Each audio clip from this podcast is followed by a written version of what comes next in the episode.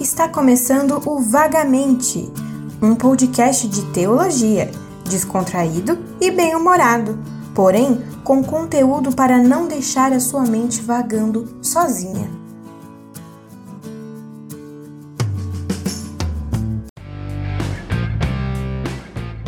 E aí pessoal, estamos aqui para mais um episódio do nosso Vagamente, do nosso podcast. Eu aqui sou o Thiago e o Gerald aqui comigo. Esperamos que todos vocês estejam bem, uh, para que nós sigamos aqui na nossa conversa, nessas nove marcas de uma igreja saudável. E aí, Gerald, como estamos? Estamos com frio, mas pela graça a gente vai, vai tocando esse podcast. 8 horas da manhã do domingo, tá uns 11 graus aqui em Cascavel, no Paraná, mas estamos aqui. Estamos aqui para gravar. Sigamos então. Hoje a nossa discussão, conversa, argumentação, chame do que você quiser. é sobre um. Embromação, se você quer chamar também. A gente não liga. O importante é que você ouça até o final é. e seja edificado. E aprenda alguma, alguma coisa. Ou se, não. Se aprender qualquer coisa aqui, já, já tá satisfeito. Tá, tá top. Mas esse é um, um dos aspectos vitais de uma igreja saudável e que, por incrível que pareça, é um dos mais negligenciados hoje em dia. Muito. Mas nós percebemos com essa leitura e com as nossas experiências passadas e presentes a, a importância desse ponto. É a disciplina bíblica na igreja. E aqui nós partimos já de várias, uh, vários questionamentos. Para para pensar aí, o que, é. que você pensa quando a gente fala em disciplina, né? Qual é a primeira coisa que vem na tua cabeça? Qual que é a sua experiência em relação à disciplina até hoje na sua vida? Agora você pensa, tenta encaixar isso no contexto de igreja. Dependendo da, da forma como você já foi disciplinado na sua vida, vai, vai parecer algo estranho, né? Ou vai parecer algo bom. Mas e aí? O que que é? Talvez você nem tenha sido disciplinado quando você estava crescendo, não sei. É um piada de prédio? Fazia o que queria, não tinha limites, foi, foi, aprender disciplina depois de velho, sofreu. Aprendeu com a vida, né? É. Porque a vida não tem, não tem medo de disciplinar, né? Ou talvez você tenha sido muito bem educado, muito bem disciplinado, recebido essa. Ou até demais, né? Mas de forma geral, acho que disciplina, primeira coisa que vem na nossa mente é, é uma questão de criação, né? na relação com os nossos pais. Talvez uma correção, ou até mesmo um espancamento, que não é recomendável. Que fique muito bem claro, nós não somos a favor desse tipo de disciplina.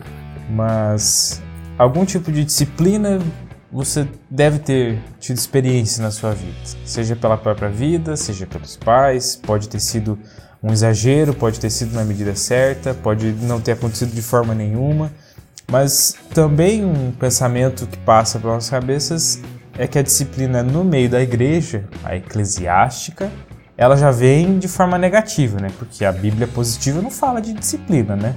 É, né? Mas e aí, é necessário, Gênero? Precisa de disciplina na nossa vida ou não? Vamos, vamos pegar um exemplo. Eu sou pai de uma criança. Vou pegar um exemplo muito. Vamos falar de criança. Quando a gente fala de disciplina, como o Thiago falou, a gente tem, tem esse, essa tendência a pensar negativo. Óbvio, dependendo da situação, realmente ela é negativa e é da maneira feita da maneira errada. Porém, ela é feita da maneira correta, ela é importante. Então não adianta essa pergunta. É necessário? Sim. É importante? Sim. Por quê? Eu tenho uma menina de 5 anos, eu disciplinei ela algumas vezes, correção mesmo, deixo de castigo, se eu preciso. Não boto o joelho em cima do milho, não, não faço isso não, tá? Meu Deus, não pense nisso de mim. Tem hora que dá vontade, mas eu não faço isso. Há uma disciplina, né, para ela refletir, a gente faz ela entender o porquê que ela está sendo disciplinada. O que, que acontece? Nós temos uma menina extremamente carinhosa, uma menina extremamente obediente. Você fala para ela que não, ela entende que é não. É, se você fala para ela que ela pode ir, ela, entende que ela está podendo ir porque a gente acha seguro. Então assim, Pode até dar uma, uma rateada assim. Dar... No não, mas ela, ela entende. Ela entende. Não estou falando aqui que ela não apronta, que ela não faz bagunça, que ela não, isso é criança. Se criança não faz isso, essa criança não é criança. Quando a gente impõe os limites e ou põe a disciplina em prática, ela entende. Não precisa bater, despancar, não precisa uh, fazer o que muitos falam que é disciplina. Ah, é porque você vai espancar, você vai não sei o quê. Não. Comece do, da maneira correta. Você vai ter um filho, uma pessoa que vai entender a vida de uma maneira melhor. Mas a gente também vê exemplos de crianças que não têm limites, que não são disciplinadas em maneira no que acontece com a criança é o terror. Você deve ter essa criança aí na sua igreja ou na sua família, mas você sabe quem é. Você sabe muito bem. Você vê a diferença. Então, agora você pensa, tirando do contexto de criança, agora você põe isso na igreja. Pessoas, ah, na sua maior grande parte, muito egoístas ainda. Agora você põe isso, pessoas indisciplinadas vivendo na igreja. Como que fica? Como que essa igreja está? Aí você pega a disciplina que a maioria das vezes já foi falado, que, que a gente já falou aqui, que não é aplicada. Porque as pessoas se sentem magoadas, elas saem da igreja se elas são disciplinadas, elas não entendem que aquilo é para o próprio bem. É, esse, esse egoísmo, essa vaidade no meio da igreja, muitas pessoas assumem que elas já são perfeitas, não tem mais nada a ser feito, que elas não podem ser mudadas. Cara, já passou o meu tempo de aprender, de ser modificado, de, de aprender coisas novas, de ser nutrido, ser curado, inspirar. Não, não tenho mais nada para ser mudado. Já sou um projeto completo, perfeito, concluído, acabou. Só tá faltando ir pro céu, né? Eu só, daqui para frente, não tem mais nada o que fazer. É os, os Enoch da vida, né? É, então. Então, tanto. Isso é para um contexto, o Gerard é meu cunhado, então essa menina de 5 anos é a minha sobrinha. Então, então eu, eu vejo essa, essa diferença eu, eu, acho que é. Ele não tá falando aqui porque ele tem medo de mim não. ou alguma coisa assim, não, tá, gente? Não é a gente não isso. tem dificuldade com isso, não. Não. E, e é, é uma coisa muito legal, eu acho importante comentar. E se eu estivesse fazendo errado, ele ia falar que eu tava fazendo errado. É verdade. Porque nesse contexto, apesar de, por exemplo, é, os meus pais convivem muito com eles, com a minha sobrinha, é, nós convivemos bastante e nós temos essa liberdade de questionar, mas também ajudar nisso. Porque imagine, por exemplo, que eu e a minha esposa, os meus pais, é, quebrássemos tudo isso e ignorássemos essa disciplina. Ou é, fizéssemos alguma coisa para. Ah, não, não, não precisa fazer isso não, e começassem a questionar o, o, que os, o que os pais estão fazendo, a disciplina que eles entendem que é correta. É claro que a gente vai questionar se percebemos uma coisa que nos parece errada do ponto de vista bíblico. Uhum. Mas.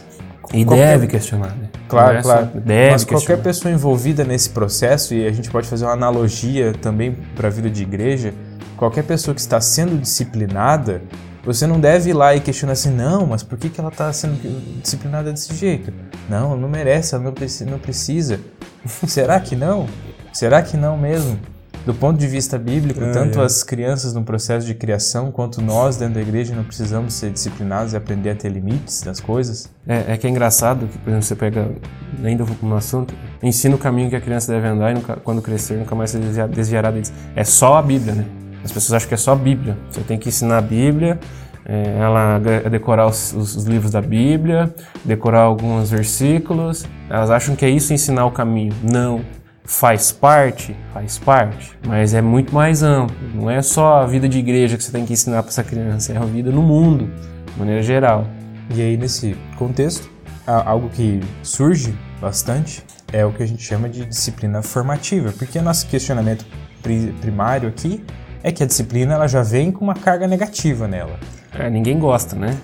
A disciplina também tem esse, esse caráter. Ninguém, a gente não, não tá não admitindo aqui, ah, não, mas quer dizer que vocês gostam de disciplina. Não, ninguém gosta de, de errar e, Quem que e gosta de ser, ser corrigido, né? Quem que gosta de ser corrigido? É, ninguém gosta disso. Mas a gente não nega a eficiência disso e ajuda em crescer que a disciplina nos traz. Toda vez que você vem no culto, que você participa da palavra e você leva uma paulada diferente da Bíblia, literalmente, quase. está sendo exortado regularmente a ser corrigido na sua vida. Isso não é um exemplo de disciplina formativa, você está sendo formado, você está sendo corrigido, porque, como nós já falamos de outras vezes, nós não estamos nem perto de ser perfeitos. Nossa natureza caída, ela sempre quer voltar. Se a gente não está continuamente buscando ser corrigidos, o caminho é o abismo. Bem, a gente também está vendo que essas coisas moldam a gente. Né? Tanto ser disciplinado ou indisciplinado, elas vão moldando a nossa vida emocional, a nossa vida física, nossa mente e principalmente a nossa espiritualidade. Então, se está moldando tudo isso, é, você começa a parar e pensar nos seus relacionamentos, sua família, a sua igreja, é, ensinamentos por livros, na escola, nos sermões, nos cultos, nas aulas. O que, que você está aprendendo? Está sendo disciplinado? Está sendo moldado? de algum jeito. Tá, isso, isso, ó, não, não achem que vocês não estão sendo moldados. Vocês estão sendo, a gente é moldado a todo tempo por todas as coisas que a gente tem contato. Parece que não, mas é uma realidade que é difícil de admitir, difícil de perceber. Mas depois que você percebe, você começa a apontar para as coisas que são corretas. E você vai crescendo da maneira correta daí, né? Ao contrário, você vai crescer da maneira errada. Então assim, veja como que você tem sido disciplinado, vamos botar assim, é, com todas as coisas que você tem vivido, praticado, até aplicado.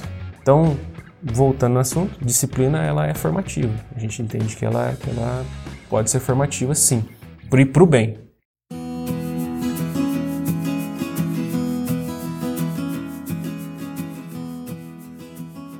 Mas agora, falando de um contexto mais específico, é, o que seria então essa disciplina eclesiástica? Essa disciplina no meio da igreja? E aqui, novamente, né? Geralmente é uma questão muito negativa. E aí vem aquela frase. Não, Aquela, não é frase. Foi Jesus que disse. aquela, aquele versículo. Foi Jesus que disse. Jesus- Na Bíblia- naquela Bíblia, palavras de Jesus deve estar grifado em vermelho, tá ligado? Esse versículo é lento, impresso, é, de diversas formas. Sabe, sabe aquele, aquela caixinha de versículo que você tira assim? Eu acho que toda- caixinha de Isso, a caixinha de promessa. É sempre esse que vem. É aquele versículo que Frase diz- de camiseta. frase de camiseta, com Esse, certeza. muito usado. E de qual versículo nós estamos falando? É Mateus 7:1. Não julgueis para que não sejais julgados. Ô Jesus. Por que, Jesus que disse, né? por que o Senhor disse isso?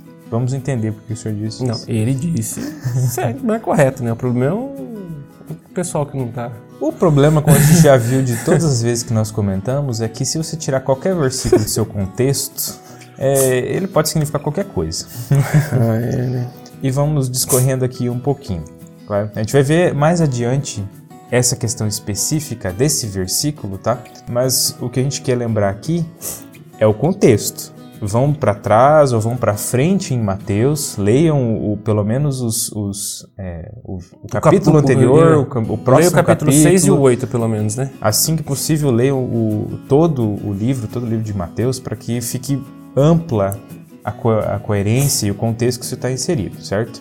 Mas, sem entrar no mérito desse versículo, vamos lembrar que Jesus também chama, em Mateus 18, daí mais para frente, Lucas 17 é a outra referência, é, ele nos chama a repreender os outros por causa de seus pecados e até mesmo publicamente. E aí? Então Jesus estava se contradizendo, então? Ele mandou não julgar, daí ele manda julgar e repreender. E aí? Quem está errado? Então vamos continuar, vamos... a hora que for necessário a gente vai conversar certo sobre isso. V- Vamos trazer uma coisa à memória aqui. Uma coisa muito importante para se lembrar é que Deus é um juiz.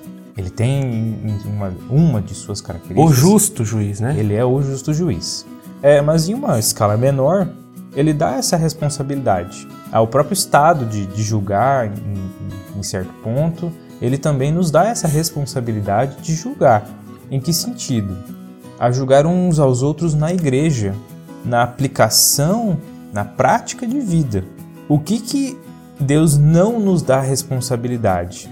E já comentando rapidamente, mas nós não julgamos da maneira final como Deus julga. Pensando nisso, vão lembrando disso. Quando ele fala não julgueis para não ser julgado, muito provavelmente por todo o contexto, é isso que ele está se referindo. Um, ju- um julgamento daqui, do grande dia, né? O Do julgamento grande julgamento. final. Nós não temos o- a capacidade de julgar quem, em que situação cada um de nós está final perante Deus, lá no julgamento final. Isso nós não temos capacidade. É apenas essa função, apenas Deus que sabe. É, porque, vo- voltando, usando a palavra julgar, como é que você julga o que é certo e o que é errado? Se você não pode julgar. Se você tem um manual, que é a Bíblia, é o Evangelho, é o Espírito Santo, a lei, que é o, o sintetizador disso aí tudo. É, você... Como que você não julga? Então você não julga nem a você mesmo. Estão tão vendo que, como que funciona essa dinâmica? Se você está fazendo errado você não, não sabe, ah, mas a Bíblia está falando, mas aí está me julgando também. Esse negócio de não julgar não tá fácil de ser entendida, mas também não é isso aí que a maioria das pessoas pensa. Ah, você não pode me julgar. Sério? Quem disse que não? Como assim? Porque, afinal de contas, né, se nós percebemos uma coisa aqui, se nós, como igreja, e uma igreja saudável e pautada na Bíblia, não podemos dizer como um cristão não deve viver, então nós também não conseguimos dizer como que ele deve viver. Justamente.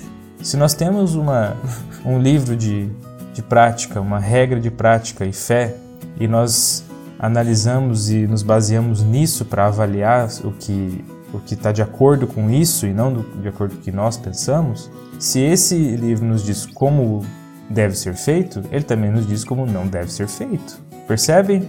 Percebem o, o problema do, do não querer ser julgado? Na verdade é assim, não me discipline. Isso. De maneira bem singela, né? A pessoa está dizendo isso. Mas como que nossas igrejas vão crescer então? Dessa maneira, Tiago? Porque pessoas não querem ser disciplinadas, não querem ter seus erros apontados. É, e cada vez mais esse número de pessoas cresce.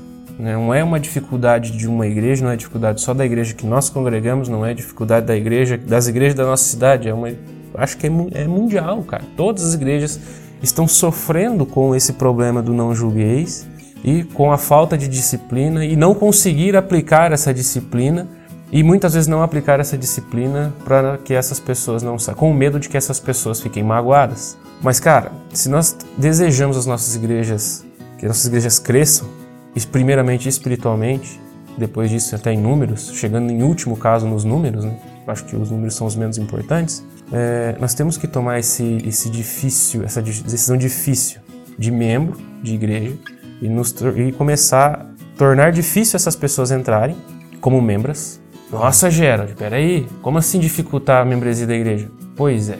E também nos tornar melhores em excluir pessoas, pessoas que estão no meio que não são cristãs. Mas por que então que você tem que impedir, dificultar a entrada? Para que menos pessoas não cristãs entrem, disfarçadas, e você tenha que fazer a segunda parte, que é tirar essas pessoas, que daí fica mais difícil.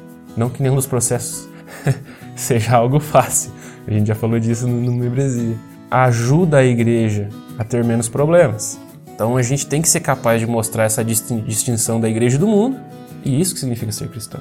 Então, dificultando essa essa chegada, digamos assim, de membros e facilitando a saída, né, que a gente pode colocar nessa, dessa maneira, a gente evita muito problema. Porque se alguém reivindica ser cristão, se alguém pensa dessa forma, ah, mas se recusa a viver como um cristão deve viver, Paulo nos instrui de forma muito clara que, para a glória de Deus e para o bem daquela pessoa, ela seja excluída da membresia da igreja.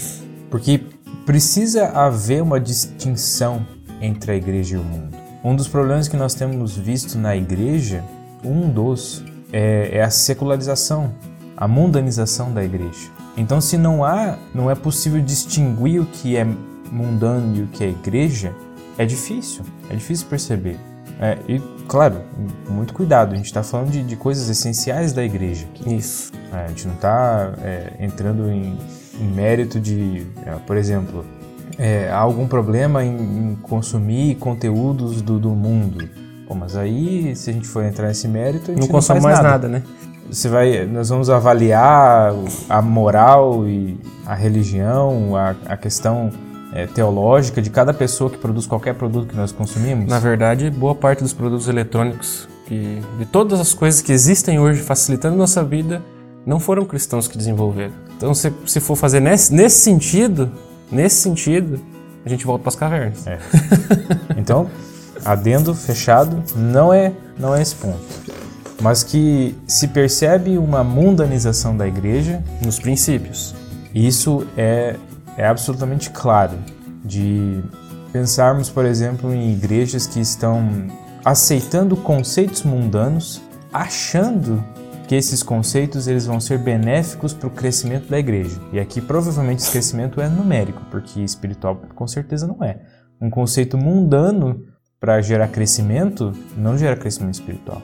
Pode gerar números, pode chamar atenção, pode ser bonito, mas isso não, não é a igreja de Jesus Cristo. Com certeza não. É nesse sentido que é importante que aprendamos a, a tomar essas duas difíceis decisões. O tanto aceitar as pessoas como membros, como excluí-las quando necessário e da forma correta. Que mais à frente a gente vai conversando sobre isso. Mas é, é, antes de a gente prosseguir aqui, é, mas, ah, mas você vai dificultar a entrada de pessoas, então quer dizer que você não ama o evangelho, você não ama evangelizar as pessoas. Não, gente, não é isso. Nós estamos falando aqui de conceitos primários e primordiais do evangelho, de que para nós não mancharmos a glória de Deus com a nossa membresia. Vocês estão entendendo isso? Pessoas não cristãs que entram nas igrejas destroem a imagem da igreja, destroem a imagem de Cristo. Cristo não, não que ele seja bem visto, mas ele é ainda mais mal visto porque tem pessoas na igreja que não são cristãs e nós muitas vezes deixamos essas pessoas entrarem acreditando que podemos de alguma maneira reverter isso, como se nós pudéssemos realmente fazer alguma coisa, se dependesse de nós. É, é claro que o, o, processo anterior é muito importante. Antes de uma pessoa se tornar membro de uma igreja, há um trabalho muito grande Isso. a ser feito. Desde a evangelização, desde o acompanhamento, doutrinação, o ensino. É, é, um, é um tempo e é um trabalho que pode ser longo e ele tem que ser feito com muito cuidado. É esse, é esse que, que é o ponto. A gente não, não, não está deixando de, de, de lado essa questão. Nós, nós queremos que muitas pessoas é, venham a conhecer a Cristo, venham a ser evangelizadas, Isso. mas não, não é de qualquer ponto, forma. Né? Não é esse o ponto, né? É não, como? ah, beleza, veio aqui, conheceu, pregou, aprendeu. Em um, um minuto, agora você já é membro da igreja. Pronto, é isso. Você já é membro da igreja. Levantou a mão no apelo, virou membro. Mas será mesmo? De que forma? Que, que cristão essa pessoa vai refletir? As pessoas vão, vão ver essa pessoa no seu dia a dia, no trabalho. Como é que ela vai refletir a, a Cristo? E também, sem tê-lo conhecido de verdade. Tem essa questão de trazer essas pessoas e quando elas chegam uma, é, novas, os novos convertidos, os novos membros, eles não são acompanhados. Então, se eles são acompanhados, ou eles vão se alinhar com a visão de Cristo, acompanhados por bons irmãos, com bases sólidas, um cristianismo sólido, é, ou eles vão se alinhar, ou eles, eles mesmos vão automaticamente se excluir, porque eles vão falar assim: eu não quero isso para minha vida. É, é, muito difícil esse assunto. Não é uma coisa muito fácil da gente estar tá conversando também, Sim. porque é, a gente entende a dificuldade disso. Então é com muito temor que a gente está falando disso, desse assunto de realmente entender, realmente guiar essas pessoas para que a igreja não tenha problemas. Só completando essa questão da distinção, Paulo ele deixa muito claro quando nas cartas dele ele ele nos ajuda muito nessa questão é que ele ele deixa claro que há uma distinção, mas em que sentido? É óbvio que a igreja, a gente já falou disso várias vezes, a igreja não é perfeita, de, cheia de pessoas perfeitas, está cheia de pecadores. Mas a diferença é que as igrejas saudáveis, elas, as pessoas que estão na igreja, as pessoas que são a igreja, elas sabem que são pecadores e elas decidem é, elas assumem essa responsabilidade de fazer parte para mudar. Então há uma diferença muito grande entre a vida de alguém cristão e alguém que está no mundo, cristão verdadeiro. Então nós temos que considerar toda vez essa, essa questão dos novos membros, entender essa seriedade do compromisso que nós, como liderança de igreja, assumimos com essas pessoas essas pessoas sob avaliação, que estão sendo acompanhadas, que estão fazendo uma, uma integração, um, um curso de entrada na igreja, sendo aprendendo a, as doutrinas da, da igreja. Todo esse processo ele é feito com, com muito cuidado. Tem que ser feito. Mas e aí? O que, que a Bíblia nos ensina sobre disciplina eclesiástica? A Bíblia ensina, Tiago? Ela fala de maneira direta Olha, pelas nossas contas aqui do livro, são pelo menos são oito textos diretamente falando sobre isso. Nós vamos falar sobre que, todos esses oito textos? Que já é bastante, né? Não vamos falar sobre todos os textos. e detalhe, a gente vai citar os textos para vocês, mas assim, leiam os textos com os contextos. Isso. Por favor, não peguem os textos fora. A gente vai citar os textos porque é especificamente nesses trechos onde se fala diretamente. Uhum mas você tem que entender por que está falando aquilo naquele contexto. Aí você vai entender a por que, que aquela disciplina está sendo aplicada, tá? Então, então você tem. nossos ouvintes aí têm uma tarefa bem grande aí, vão ter vários textos, porque como o Gero disse, eles vão ter que ler o trecho e ainda os contextos. Então, pelo menos o capítulo anterior e o próximo, pelo menos, e se possível, ler o, o, todo o livro. o livro. Isso que nós estamos citando aqui. Então vamos a eles. Os é, as nossas referências de disciplina eclesiástica na Bíblia. Hebreus, capítulo 12, do versículo 1 ao 14. Anotem aí. Mateus 18, capítulo 18, do versículo 15 ao 17. 1 Coríntios, capítulo 5, dos versículos 1 ao 11. Esse aqui eu, eu gosto muito desse livro, não sei porquê. Gálatas 6.1 Nós temos mais uma carta, 2 Tessalonicenses, capítulo 3, dos versículos 6 ao 15. Primeira carta a Timóteo, capítulo 1, versículo 20. E 1 Timóteo também, é, 5, capítulo 5, do 19 ao 20. E a última referência é Tito, capítulo 3, dos versículos 9 ao 11. Agora, nós vamos deixar um tempo para vocês e aí vocês leiam esses textos, essas referências, para que fique muito claro que não é o, o que o livro fala, não é o Mark Dever, não sou eu, Tiago, não é o Gerald. O que se fala, o que se falou até agora, o que se falará daqui para frente é baseado na Bíblia. É nesses conceitos de disciplina eclesiástica, nesses exemplos que nós temos. Perfeito? Considerando essas passagens, nós vemos que o interesse de Deus é que nós entendamos a sua verdade, que nós coloquemos isso em prática na nossa vida, que nós tenhamos esse, esse relacionamento com Deus de conhecer quem Ele é, porque a Bíblia é a história de Deus, não é a história dos homens, mas é Deus conduzindo a história, assim como Ele conduziu na, naquela época, Ele continua conduzindo a história, mas que nós consigamos pôr em prática isso, não apenas de forma intelectual, aprender sobre Deus, aprender sobre Bíblia, aprender sobre teologia, mas colocar em prática essas lições que aprendemos. É, todos esses textos que nós citamos são de conformidade com a Bíblia, são áreas legítimas do nosso interesse.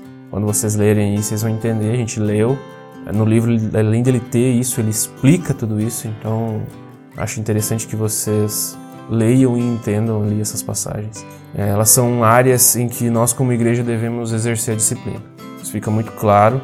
Uh, talvez você não, não tenha ainda ouvido sobre disciplina, né? E agora está começando a entender, cara, estude isso.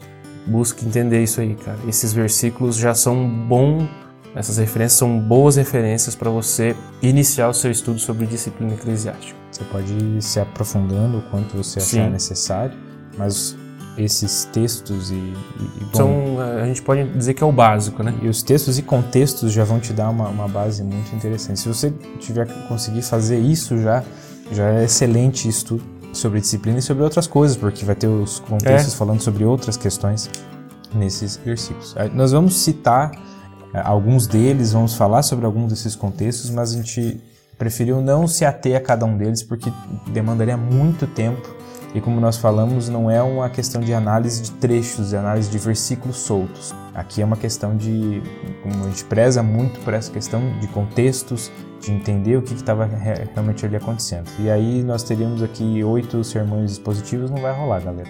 Dá mais oito, dá mais oito podcasts no meio do, de um livro. Mas guardem, guardem as referências aí. Vamos para frente então, Gerard o que, que mais nós temos aqui? A, a pergunta que fica aqui então é: nós tivemos uma referência bíblica, nós não comentamos muito sobre essas questões específicas, mas vamos para frente e falando um pouquinho de algumas delas. Mas uma pergunta que fica é, é como que no passado foi conduzida a disciplina? Como cristãos do passado, como ah, se viu isso na igreja do passado? O que aconteceu? Ah, gente tá, e aí a gente está dizendo não da igreja primitiva, né? Uma igreja mais moderna já, né? Uh, a gente vê, pelo menos o Mark Dever traz pra gente, que os cristãos, os cristãos eles fizeram muito em relação à disciplina eclesiástica. Óbvio que esse muito, não estamos falando de abuso da disciplina, isso tem que ficar muito claro. Ela é repreensível, tá? E é uma coisa muito destrutiva. Abuso é, é, de, da, da autoridade, para fazer, para disciplinar, para fazer qualquer coisa, é uma coisa condenável. E o pior ainda, você, você não fazer a disciplina ou fazer ela demais é abandoná-la. É, esse é o abandono dessa disciplina. Então, ele fala que há duas gerações a, a igreja aplicava a disciplina é, de modo é, vingativo e arbitrário. E realmente, se a gente fazer uma análise, a gente vai perceber que é verdade. A gente começa a olhar para a forma como a igreja era conduzida há duas gerações, realmente faz sentido. Só que isso só causa divisão, cara. Você arbitrar algo, ah, qualquer coisa, a pessoa está disciplina. Ô, cara, atrasou a conta de luz, disciplina. Já pensou que doideira é isso? Você ficar de, assim, de banco, né? Ah, você não conversa muito com você, não. Né? Você ah, você tá disciplinado, vai. Sabe? Não, vai participar ah, do louvor mais, não. Tá disciplinado. Por, por que, que Ah, veio com essa roupa aí? Tá de disciplina. Vai ficar tanto tempo afastado do cargo. Pô, cara. Você tá vendo como isso é, isso é danoso? Você mata os, os cristãos na igreja? Então, assim, a gente tá falando é, que esses extremos são ruins. É, só que daí tem um problema, né? Hoje, como a gente já vem falando, a balança foi pro outro lado. Não tem é, a disciplina ela é negligenciada. Tipo, ah, não tem problema não. É pecador, é assim mesmo. Vamos lá, ah, vamos orar aqui, tá tudo bem. É só isso mesmo? Porque uma coisa importante aqui, né, é que Jesus, ele, como nós já falamos, deseja que nós vivamos conforme o que falamos. E se falamos da palavra, temos que viver de acordo com a palavra. Mas se a nossa vida ela não está conforme a palavra, se a discrepância é muito grande entre o que falamos e o que, o que fazemos de fato, a, a nossa própria obra de evangelização ela, ela perde um pouco o sentido, ela é prejudicada. Como é que eu vou proclamar a obra do evangelho para alguém se eu mesmo não, vivo, se eu mesmo não acredito nisso? Ou se eu acho que acredito, mas não, não faço de verdade? E essa é a questão. Essas igrejas indisciplinadas, elas têm tornado muito difícil para as pessoas realmente conhecerem a Cristo, o verdadeiro Cristo, a terem uma nova vida com Cristo, porque elas estão viciadas em, em suas doutrinas que elas acreditam ser o cristianismo e não são de forma alguma. E aí é interessante que ele vem trazendo um, um contexto das igrejas batistas do, do século 20 ou 19, não, não, me, não me recordo agora, mas ele traz esse contexto, então só para mas é algo que nos fez perceber como é interessante e como é não é algo do século XIX, do século XX, é uma, uma coisa muito contemporânea. Um pouco mais, mais para trás ele traz ali de, de, igrejas mais antigas. Mas o que acontece, uma citação dele aqui, ele fala assim que é, as igrejas, pressionadas pela necessidade de terem grandes edifícios, ah, de ter uma música, uma pregação elegante, elas é, sujeitaram a disciplina à tarefa de manter a igreja pagando suas dívidas. A igreja virou uma instituição pragmática. Virou uma empresa, né? Virou uma empresa, basicamente. Literalmente. Muitos, ele dá o contexto dos batistas aqui, os batistas eles começaram a compartilhar uma visão de igreja, deixar, deixando de lado a pureza, substituindo pela eficiência da igreja. Olha que visão de, de empresa aqui. Ninguém publicamente é, defendia a morte da disciplina, mas ninguém se levantava para que a disciplina fosse aplicada. N nenhum teólogo ele argumentou que a disciplina era incorreta em prática em princípio. A disciplina ela simplesmente desapareceu, como se as pessoas elas tivessem cansado de ser responsáveis umas pelas outras. Olha que, que relato de uma igreja antiga. Pensem no que eu acabei de falar aqui Faça uma análise rápida, superficial das igrejas contemporâneas. Veja ai, se ai. alguém contesta a disciplina. Talvez alguns até contestem a disciplina, mas aqueles que não contestam também não querem não, aplicar. Não faz, não, não aplica não. Então, geralmente é uma das duas coisas, certo? Ele traz pra gente aqui, uh, que a gente acho muito interessante citar isso, que é a Confissão Belga de 1561 que ele diz que as marcas para reconhecer uma igreja verdadeira são, são as seguintes. Ela, mantém, ela se mantém pura a pregação do evangelho, a pura administração dos sacramentos, como Cristo os instituiu, e o exercício da disciplina eclesiástica para castigar os pecados. É, resumindo, ela se orienta segundo a pura palavra de Deus, ela rejeita o contrário a esta palavra, é, reconhecendo que Cristo é o único cabeça. Assim, com certeza, ela pode-se conhecer uma igreja verdadeira. E ninguém pode, é, e a ninguém convém separar-se dela, que essa igreja é, é, é, é verdadeira. Cara, castigar os pecados é qualquer pecado que vai ser aplicar disciplina? Não. Nós entendemos que, como já estamos falando, é, é, é repetitivo, mas nós somos, nós somos pecadores. Mas existem algumas, alguns erros que necessitam de um tempo de reflexão, necessitam de um tempo de reaprendizagem, uma reciclagem, uma reciclagem daquilo que é certo para a Igreja de Cristo e para Cristo. Então, assim, existem casos que vai ter que ser necessário você realmente fazer essa aplicação para castigar o pecado, que é o que Paulo diz, ó, exclua esse cara aí da, da igreja de vocês, para que esse cara possa se arrepender. Então isso é castigar o pecado que ele está dizendo aqui. Você vai ter que mostrar para essa pessoa o quão grave aquilo é.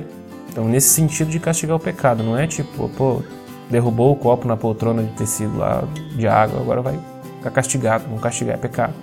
Escolheu o hino errado. Ah, prefiro não comentar. Brincadeira, gente. Canto, cantou ali desafinado. meio esquisito, meio desafinado, tá disciplinado. Errou aquela virada na bateria. Ai, ai. Não, não, são, não são essas coisas, tá, gente? que gente tá tristeza de... errar aquela, aquela virada na bateria. Mas o, o bom, contar um segredo. Não, não vou contar esse segredo, não. Não vai? Oxi. Vou, vou, vou contar porque a gente sabe, não é segredo, não.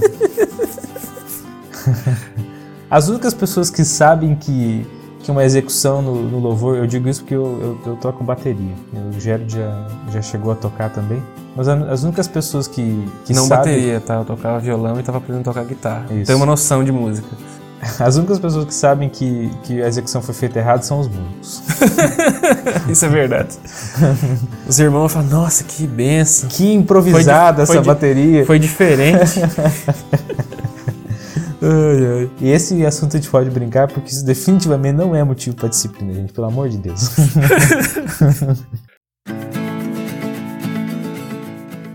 Mas, Brincadeiras à parte. mas aqui ele traz um exemplo muito legal, que a a pergunta que ele faz é assim, mas a sua igreja ela nunca faria isso, faria? Em que sentido, assim, que assuntos eram tão sérios que aqueles cristãos do passado eles consideravam necessário uma resposta, uma medida mais drástica, uma medida mais forte que essa aplicação da disciplina. Tipo, chamar pra conversar e falar, ó, se alinha. O, o que que, o que que necessitava de uma advertência e o que que necessitava de uma exclusão da membresia da igreja? O que que era tão Lembrando importante? que nós estamos falando de exemplos, tá? É. É óbvio que o contexto cultural hoje ele é diferente, mas nós entendemos que até alguns desses motivos são, são válidos. Então, assim, a gente vai citar exemplos, mas, cara, tem que adequar a palavra de Deus, tem que ver o contexto cultural da sua igreja, né? como as pessoas se comportam e estabelecer limites. Ó, A partir daqui tem que começar a ter conversas e daqui para frente, se não houver um arrependimento, a gente exclui.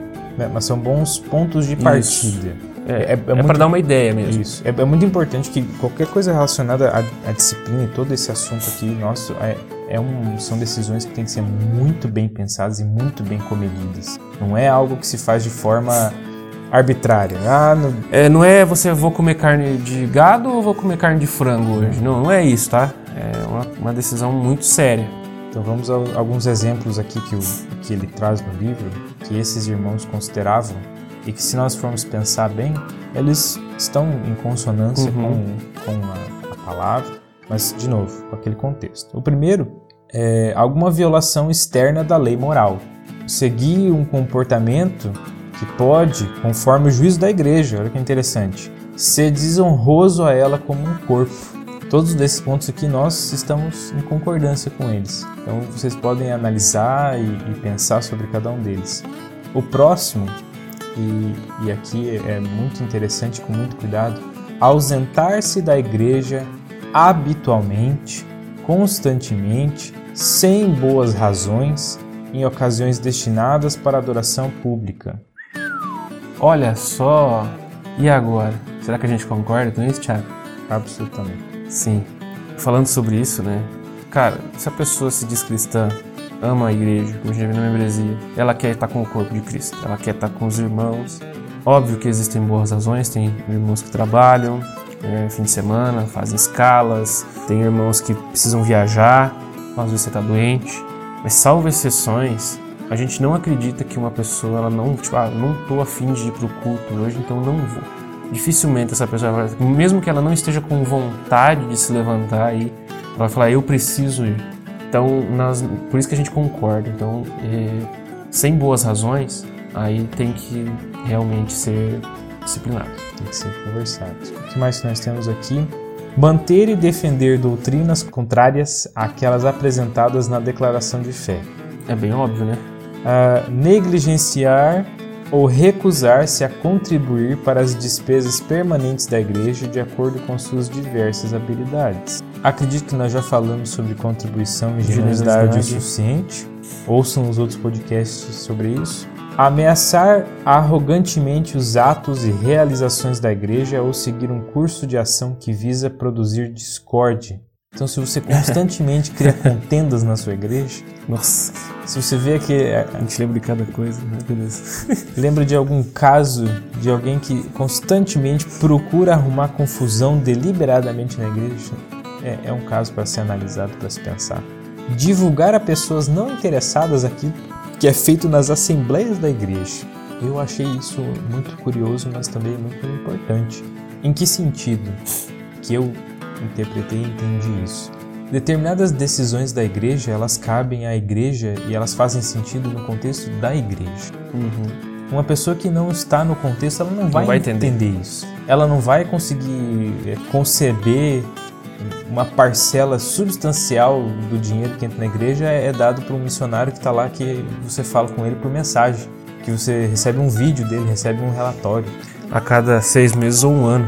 Percebe que isso fora do contexto da igreja é, é impensável? É loucura você mandar dinheiro para uma pessoa que você nem, nem sabe está fazendo o que ela diz que está fazendo. Agora, você numa assembleia de igreja, isso é uma coisa que nos traz alegria ter essa condição como igreja, de ter uma, um recurso financeiro ou é, uma ajuda ou qualquer outro tipo de ajuda, não necessariamente financeira, para enviar para um missionário que nós acreditamos que realmente está cumprindo o seu papel e levando o evangelho para quem precisa. Isso é um exemplo, né? Um então, exemplo, claro. há várias outras coisas dentro de uma assembleia de igreja que ela não deve sair mesmo, né? que muitas pessoas não vão entender. Uh, então, é muito importante isso, cara. Manter-se. Como é que seria a palavra? Eu não vou lembrar a palavra. Íntegro. Íntegro. Isso, manter-se íntegro. Obrigado, Thiago. Fugiu a palavra. Então, se manter íntegro em relação às assembleias, de não divulgar isso, não expor isso para pessoas que não vão compreender. Então Sim. isso exige uma maturidade também, né? E por fim, um exemplo aqui: seguir uma conduta imprópria aos bons cidadãos e aos que professam ser cristãos. Resumindo esse e o que foi falado lá no começo, a sua vida externa ela influencia a vida na igreja, porque de fato nós entendemos que não são coisas separadas às vezes eu falo, nós falamos, mas é, como se fossem coisas diferentes, mas não são. A nossa vida é uma só, uma, é uma vida integral. É, o nosso trabalho, o, a, os nossos relacionamentos com as nossas famílias, sejam fora, se são da igreja ou não são, tudo que nós fazemos tem é, que ser para a glória de Deus. É algo espiritual, é algo que é para a glória de Deus. Então não é como se é, você tem que ser é, uma boa pessoa só dentro da igreja e você pode fazer o que você quiser fora da igreja. Você não é cristão. Então, é, infelizmente, preciso, a gente ver. Você não é cristão se você faz isso. Então, sai de vez da igreja e para de incomodar os outros. Tá. E agora? Agora acho que vem a pergunta que não quer aquela. Por que, que nós devemos aplicar a disciplina eclesiástica? Por que a gente tem que praticar essa disciplina? Com qual propósito? Quais motivos a gente tem que aplicar? Bem, imagine uma igreja. Imagine uma igreja ah, uma, igreja, uma grande igreja. Acho que não é difícil de a gente pensar em grandes igrejas no contexto do Brasil. Tem muitas, assim, muito, muito famosas, inclusive. As pessoas elas gostam dessa igreja. Até as pessoas da sua igreja gostam daquela igreja que é grande, inclusive, se você for analisar. É uma música boa, as conexões de uma mesma família podem ser achadas entre os membros. Você tem vários núcleos familiares nessa igreja, Isso, várias famílias. Várias famílias. São muito, as pessoas são muito receptivas. Você é muito bem recebido quando você vai nesse lugar. Há muitos programas agradáveis, as pessoas são rapidamente trazidas para um apoio financeiro. Elas, as pessoas que necessitam, né, são apoiadas financeiramente se for preciso. Mas apesar disso, essa igreja tenta parecer com o mundo. Esse esforço dela em ganhar o mundo faz com que o trabalho dela não seja de fato para Cristo. Ela está trabalhando como o mundo. Estão compreendendo? E realmente, se a gente for pensar em umas igrejas grandes aí, né, Tiago? Pelo que a gente sabe e a gente percebe, parece muito com esse contexto, esse exemplo. E ele está falando de uma igreja, tá? Provavelmente ele está falando de uma igreja de fato, ele está trazendo um exemplo. Mas ela, essa igreja ela não, ela não nos revela as características santas ensinadas de um modo claro no Novo Testamento. Imagina essa igreja de aparência vigorosa, mas ela está espiritualmente enferma. Ela não tem um sistema de defesa que possa avaliar e proteger contra ensinos errados. Imagine uma igreja que não consegue se proteger de ensinos errados. É uma coisa que não, não faz sentido. Imagine grupos de, de oração, de cristãos de joelhos num grupo de, de recuperados, ouvindo sermões sobre quebrantamento, graça, sendo confortados do seu pecado, mas nunca confrontados. Ser confortado e não ser confrontados. Já, já viram isso acontecer? Imagine essas pessoas feitas à imagem de Deus, feitas à imagem de Deus, sendo perdidas no pecado porque ninguém as corrige. Cara, que triste isso, né? Se a gente for pensar, por falta de correção, por falta de levar essas pessoas para o caminho correto, elas estão se perdendo. Vocês estão vendo como é sério? É, você pode imaginar essa igreja que faz isso, é, exceto pelo tamanho que foi dito aqui, isso descreve muitas igrejas. Descreve muito. Não precisa ser big numbers, não precisa ser igrejas grandes, colossais de membros, ali, 5, 10 mil membros. Pode ser uma igreja com 100, com 200. Então isso é uma realidade, todo isso que a gente acabou de falar aqui, é uma realidade de várias igrejas. E, e aqui acho que uma coisa muito importante é assim, eu e o Gero, de qualquer pessoa, principalmente falando de nós dois aqui, sempre que nós trazemos alguma crítica à igreja brasileira ou qualquer coisa, nós sentimos a necessidade de fazer isso, porque qualquer coisa que não seja o evangelho verdadeiro tem que ser denunciado, tem que ser combatido. Mas é muito importante vocês entendam que a gente não faz isso com alegria no coração, a gente de peito não... aberto. É muito triste e pesaroso para nós vermos a situação da igreja atual. Eu, eu vejo que é, existe uma diferença. Tem gente que gosta desse burburinho de vou falar o nome do fulano, vamos isso. dar nome aos bois para fazer aquele burburinho e se levantar e aparecer o nome porque fez o burburinho, para usar isso até muitas vezes para se promover. Não é essa a intenção aqui. Nós não temos interesse nesse tipo de burburinho, até porque isso só traz problemas também. A nossa intenção aqui é que, como o Tiago falou, a glória de Deus seja realmente alcançada, é que Deus seja glorificado. Quando a gente fala, a gente não está querendo aparecer e nem dizer que a gente é melhor que ninguém, mas a gente precisa falar desses erros para que vocês que estão nos ouvindo também entendam o, qual o caminho vocês têm que ser direcionados que é o que aconteceu ali. Imagine pessoas que estão sendo confortadas e não confrontadas, pessoas que estão se perdendo porque não são corrigidas. É com esse temor que nós falamos isso. É prezando por esse aspecto que nós falamos desses contextos. É, é vendo que o objetivo das igrejas não é o, a glória de Deus, não é nem perto disso. É você vendo que o objetivo das igrejas é chamar pessoas para que elas façam parte de uma instituição, que elas ajudem de forma financeira, que pareça literalmente como uma empresa.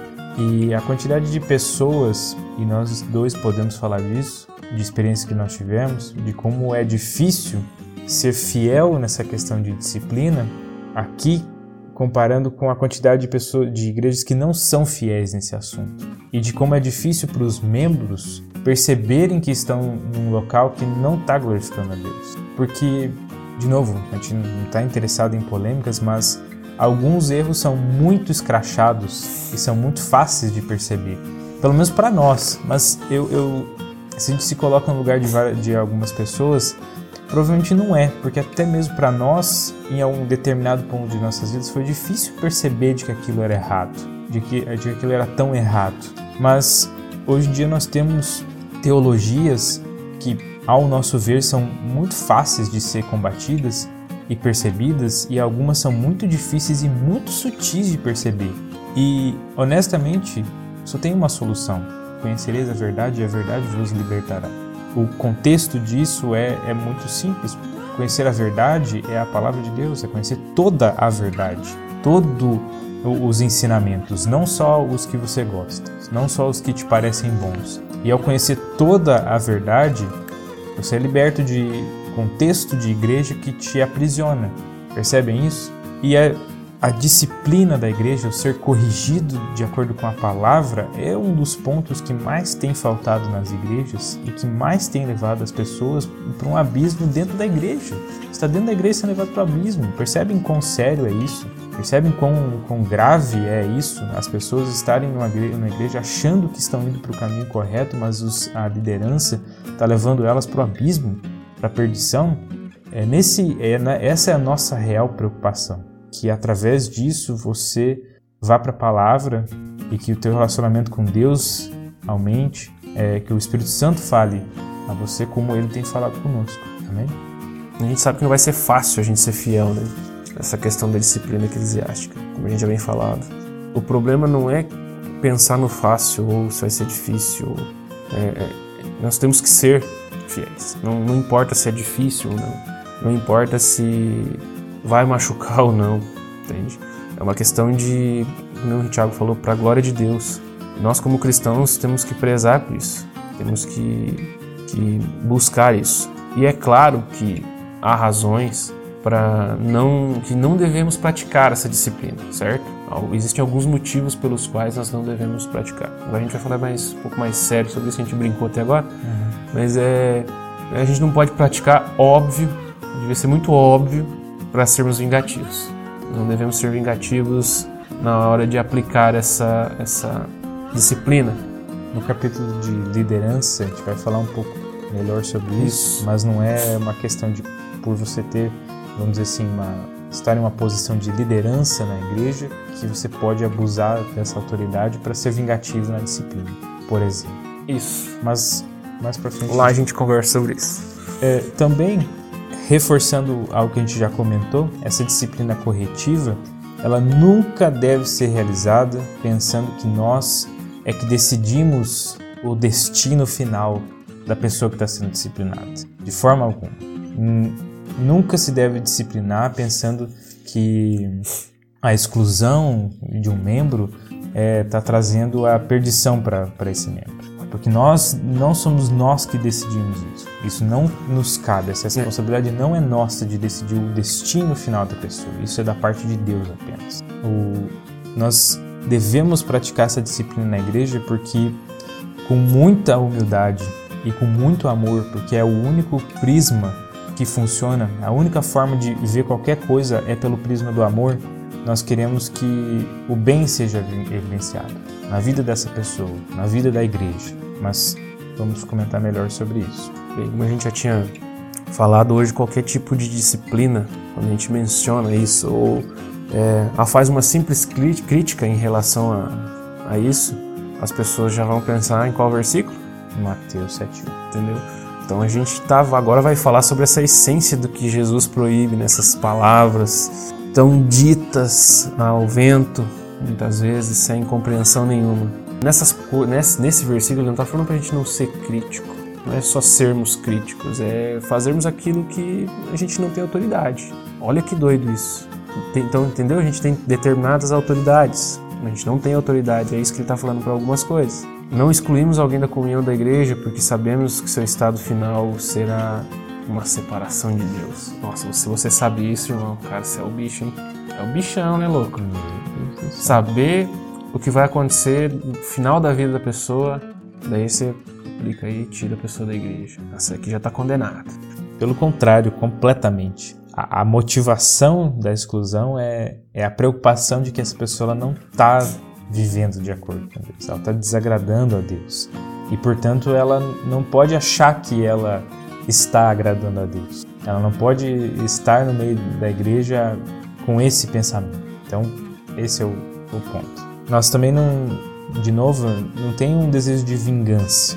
Novamente, a disciplina, a exclusão é feita com base no amor, na humildade, pensando na glória de Deus. E agora, pensando sobre alguns, algumas questões específicas, a primeira questão, a primeira ponto de por que fazer isso, por que é, tomar essa atitude, é para o próprio bem da pessoa disciplinada.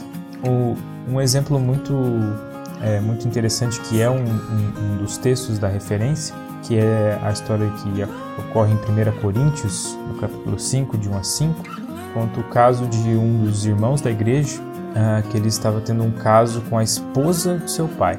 Claro, há todo um contexto na igreja de Corinto, há, há todo uma. de forma muito rápida, é, mas Corinto era, uma, era uma, uma cidade muito grande, muito rica, a perversidade rolava solta em Corinto. Muitas, muitas religiões, né? Muitas religiões, era uma, uma loucura. Mas esse caso, para vocês terem uma ideia, ai, ai. as pessoas de fora da igreja. De uma cidade tecnicamente promíscua, falando? Sim, um absurdo. Achavam isso demais. Então você. o cara de fora dele falou: não, mas o cara tá tendo um caso com a esposa do pai dele. Não, mas isso aí é de. Aí vocês estão de sacanagem aí, comigo. Aí passou de qualquer limite, cara. Isso aqui não tem condição. Nem a gente. As coisas que a gente faz fora da igreja nos compara aí. Que doido esse contexto, né? Se você for parar analisar ele. Muitas vezes a gente não analisa, né? Percebe? Então, essa pessoa que estava dentro da igreja tendo esse ato. Outro exemplo, as pessoas da igreja de, da Galácia tem é, Gálatas 6:1. Elas achavam que era correto elas confiarem nas próprias obras dela e não somente em Cristo. 1 Timóteo, capítulo 1, versículo 20, conta uma parte da história de Alexandre e Rimeneu, que eles achavam que estava ok blasfemar, blasfemarem de Deus. Tava tudo certo. Ai, ai. Então, qual que é o objetivo desses textos e aqui é para essa exclusão é para o bem dessas pessoas porque nenhuma delas estava em uma boa situação diante de Deus. Elas, elas, é, você vai ver que é, para que ela entenda a gravidade da, do pecado, você excluir a pessoa, botar ela nessa disciplina e até excluir da igreja, é justamente para que ela veja o tamanho do erro, a proporção que o pecado dela está tomando, a proporção que tomou, né? e como isso já está danificando a igreja está afetando a igreja. Veja no caso de Coríntios, pô, os não cristãos falando, cara, mas isso aí já, vocês já estão de brincadeira comigo, né? É sério mesmo que vocês estão fazendo isso? Tipo, olha que louco isso. O nível de perversidade é dentro da igreja tava era, gigantesco. Era maior do que o de fora da igreja, levando em consideração esse contexto da igreja de Corinto, cara. Que loucura isso. Então, assim, uh, uh, há essa necessidade para que a pessoa entenda a gravidade do seu pecado. É, nós não podemos encorajar pessoas hipócritas dentro da igreja. Pessoas que acham que estão agradando a Deus e está óbvio que elas não estão. Em outro sentido também, é importante para que os outros cristãos percebam a gravidade do pecado. Então, se houve um pecado sério e principalmente falando aqui de algo que de um pecado que, em que não houve arrependimento é, é importante que isso seja inclusive trazido a público, com muita sensibilidade com o caso e com a comunidade, mas para que as pessoas sejam advertidas da natureza do pecado. Porque um, uma das questões ali muito importantes é a confrontação.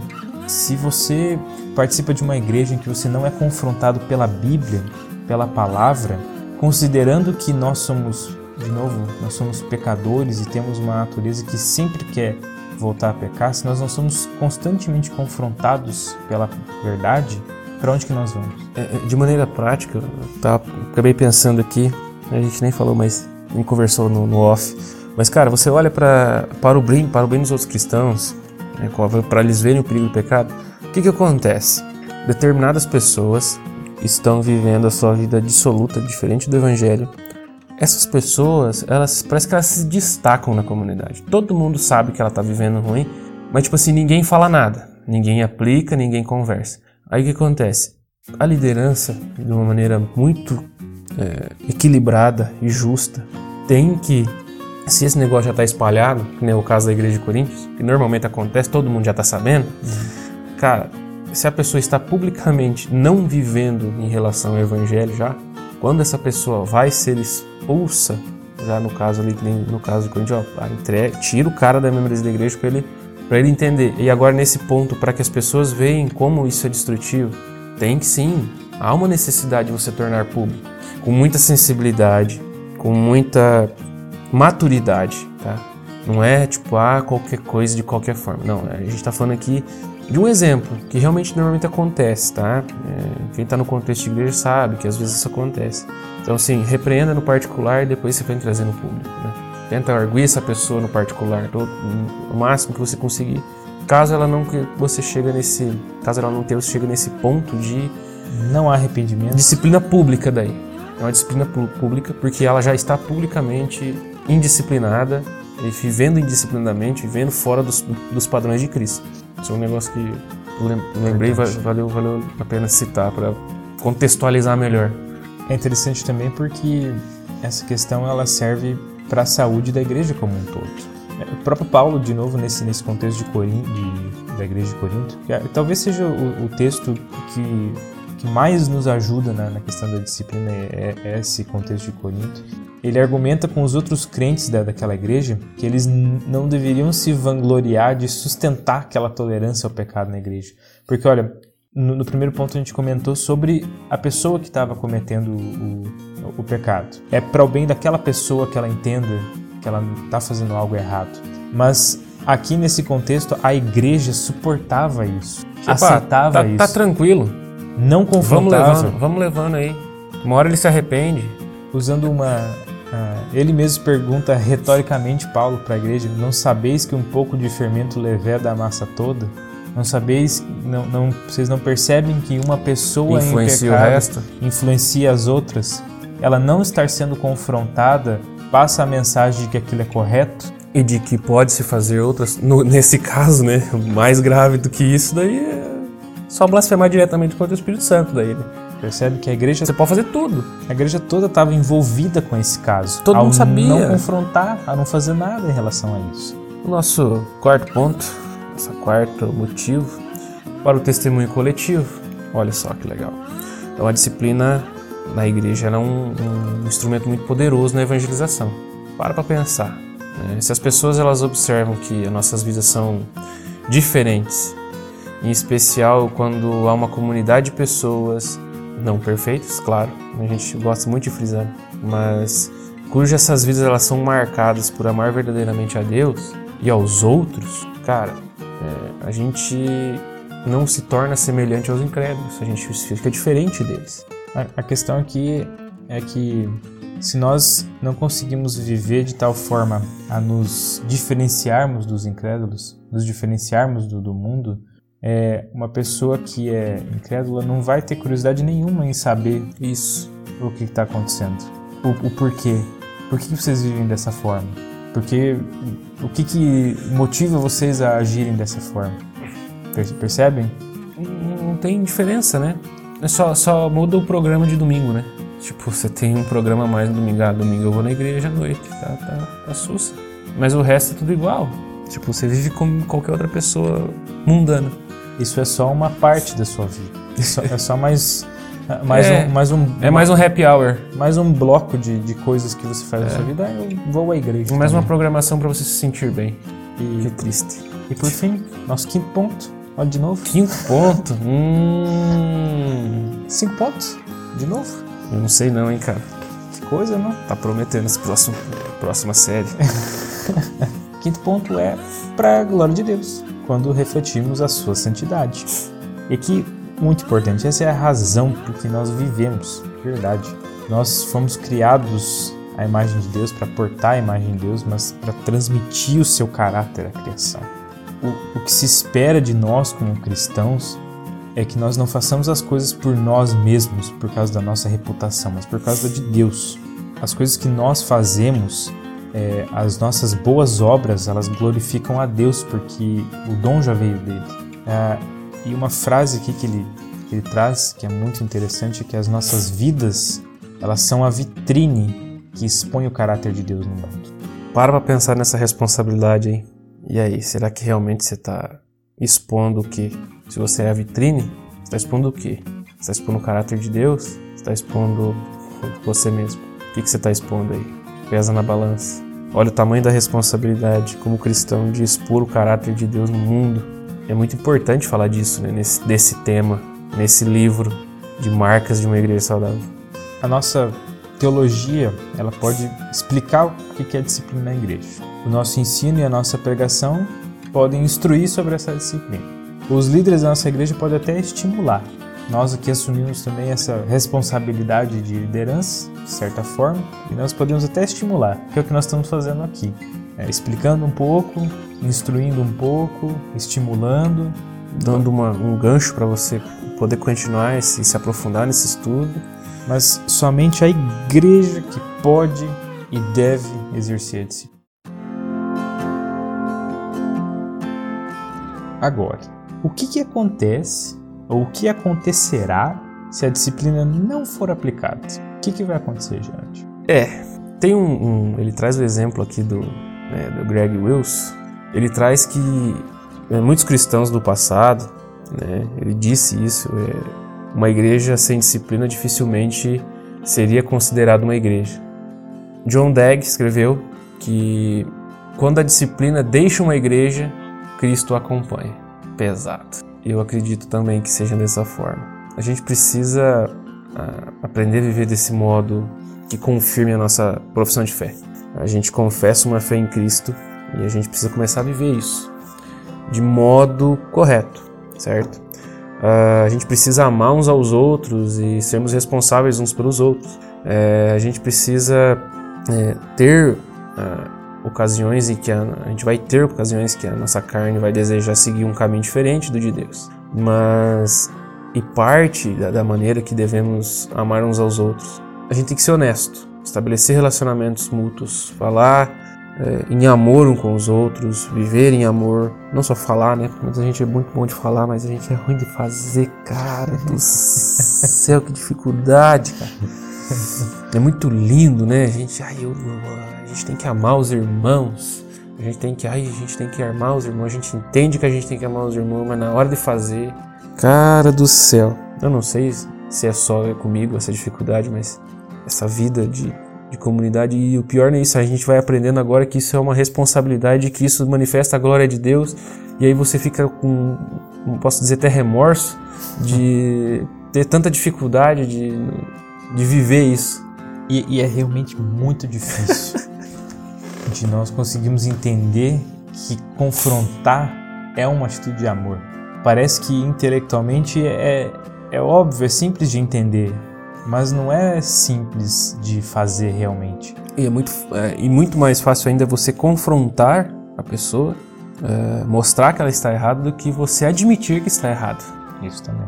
Mas é, é um, essa é uma questão muito, muito prática na vida da igreja, mas acho que em qualquer contexto isso funciona porque é muito importante que nós consigamos desenvolver esse relacionamento com, com as pessoas no sentido de toda vez que nós confrontarmos ou criticarmos alguém, que nós não façamos com um ar de superioridade, no sentido de como se eu soubesse mais do que você ou que eu fosse melhor do que você. Não.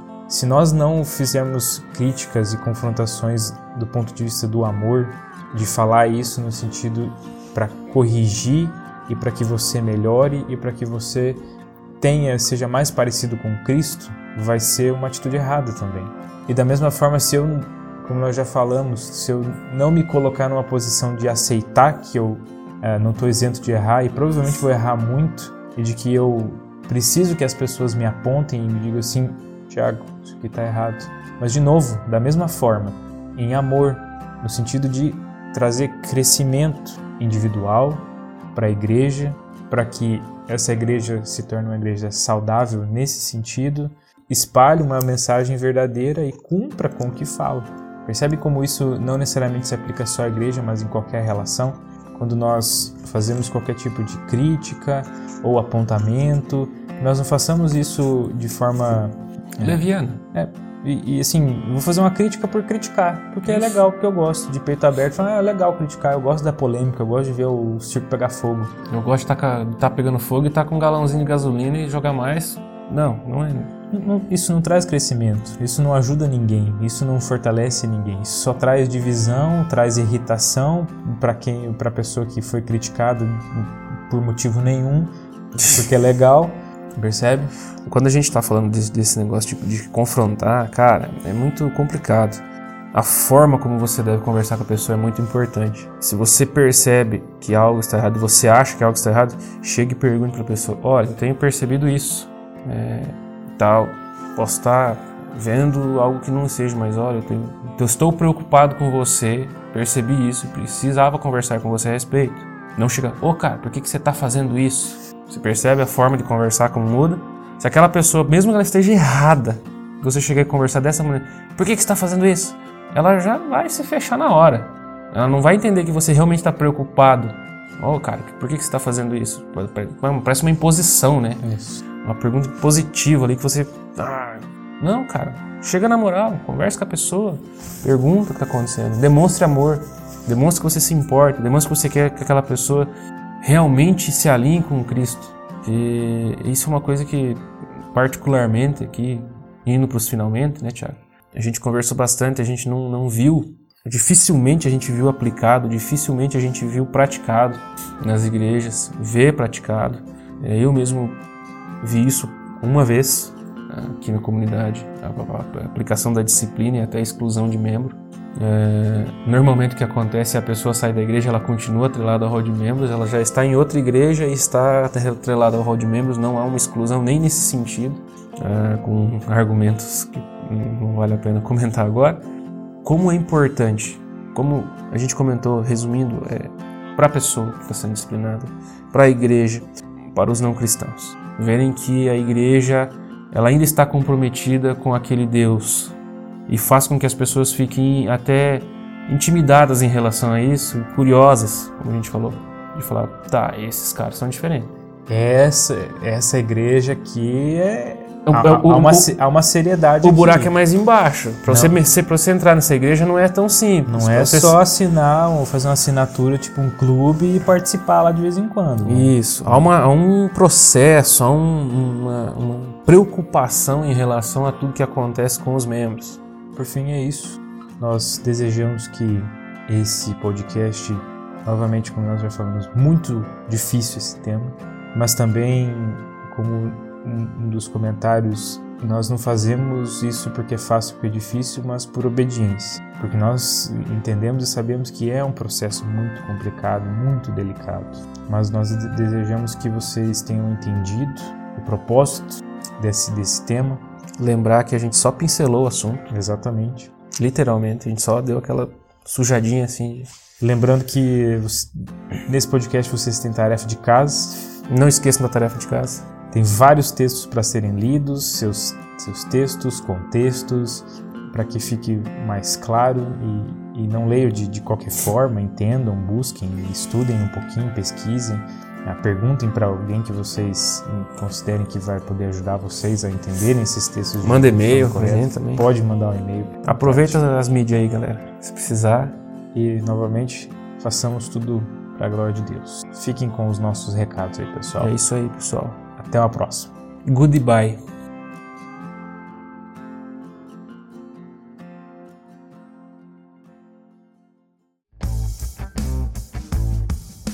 Atenção, chegou a hora dos recados. Se você gostou do nosso podcast, dá uma moral pra gente. Estamos em várias plataformas. No Instagram, arroba Vagamente Oficial. No Spotify, Vagamente. A página do Facebook, Vagamente. YouTube, Vagamente Podcast. E também temos o nosso e-mail para receber a sua pergunta, sugestão ou reclamação, ou qualquer coisa que você queira nos dizer. Às vezes a gente não lê, mas o e-mail é deustalendo@gmail.com. É isso aí, até a próxima.